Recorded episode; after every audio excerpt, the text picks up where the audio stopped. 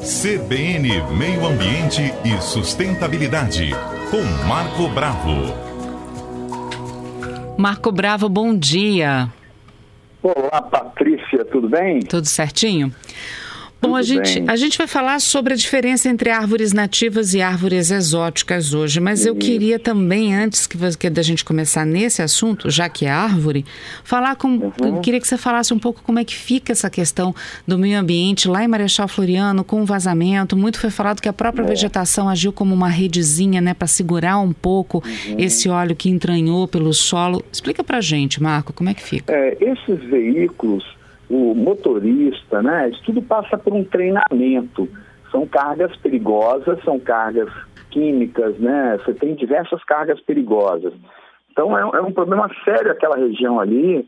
Né? Os caminhões devem passar por uma revisão constante de freios, né? De motor, freio motor. E os motoristas devem passar por um treinamento rigoroso, assim como a Polícia Rodoviária também federal, geralmente é a primeira a chegar, eu estou falando isso porque eu já dei treinamento para policiais da, da Polícia Rodoviária Federal, que tinham passado num concurso, né, uma garotada na época, e é importante um treinamento para evitar um transtorno maior. Né? O vazamento ele chegou ao rio, mas boa parte de, desse combustível ficou retido na vegetação. A vegetação ela funciona, Patrícia, como uma esponja, né? Ela, ela funciona como uma esponja que facilita a infiltração da água, no caso aí, facilitou a infiltração do combustível. Tanto é que eles estão observando agora, através de um laudo técnico, uhum. de que o problema não é tão grande quanto eles é, imaginavam, né? É, Estou lendo agora os sites de manhã, o G1, né? É, e observei que é, a vegetação funcionou como uma barreira, uhum. como uma esponja de retenção. Menos mal. Mas esse pessoal precisa passar por um treinamento rigoroso. Será que está acontecendo isso? Todas essas cargas são perigosas, elas têm um código, né? tem um código no caminhão, esse código é que determina que tipo de carga, se é inflamável, se é explosiva, se é carga química, uhum. então tem código. E às vezes o Brasil passa muito do desleixo, né? No início a, as coisas funcionam, depois eu acho que a Polícia Rodoviária também não está recebendo esse treinamento, que eu acho que deveria ser receber constantemente, geralmente é a primeira a chegar. Bombeiro recebe o treinamento, mas a gente tem que também que averiguar se estão passando por essa reciclagem constante, que são substâncias cada vez mais abrangentes, né? São uhum. vários tipos de substâncias que são transportadas diariamente pelo Brasil uhum. e ocorrem acidentes.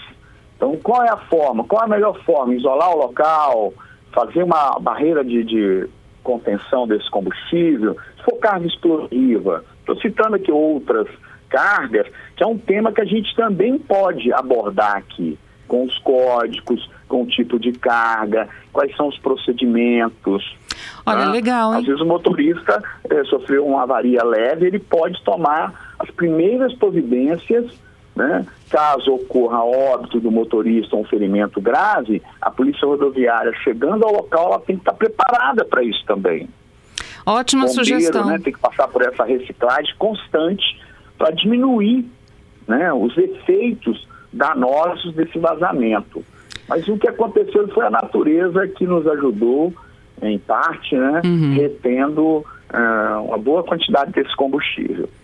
Mas não podemos ficar esperando a natureza o tempo todo, né? Pois Ela já está é. chegando no limite, né? É verdade, a gente tem que dar uma força também.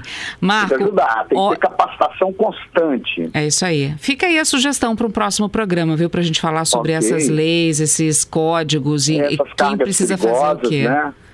quais a... são os procedimentos. Podemos até fazer parceria aí com o bombeiro, uhum. né, trazer alguém do corpo de bombeiro, da polícia rodoviária, a falar sobre isso, né, sobre a capacitação desses policiais e bombeiros e técnicos na área de meio ambiente que também precisam passar por reciclagem. É muita carga nova que vai surgindo.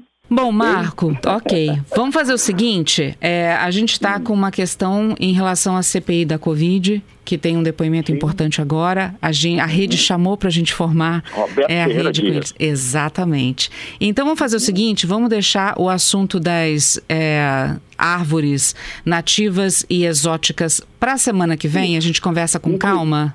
Ok. Inclusive, podemos depois, no outro programa, falar de animais também, nativos e exóticos. Ah, ótimo. Como javali e outros animais que estão causando problemas sérios. Já Mas a gente compreende a prioridade agora realmente essa CPI da Covid. Muito obrigada, viu, Marco Bravo? Eu que agradeço. Um, um grande abraço. abraço a todos os ouvintes da Rádio CBN. Até semana que vem.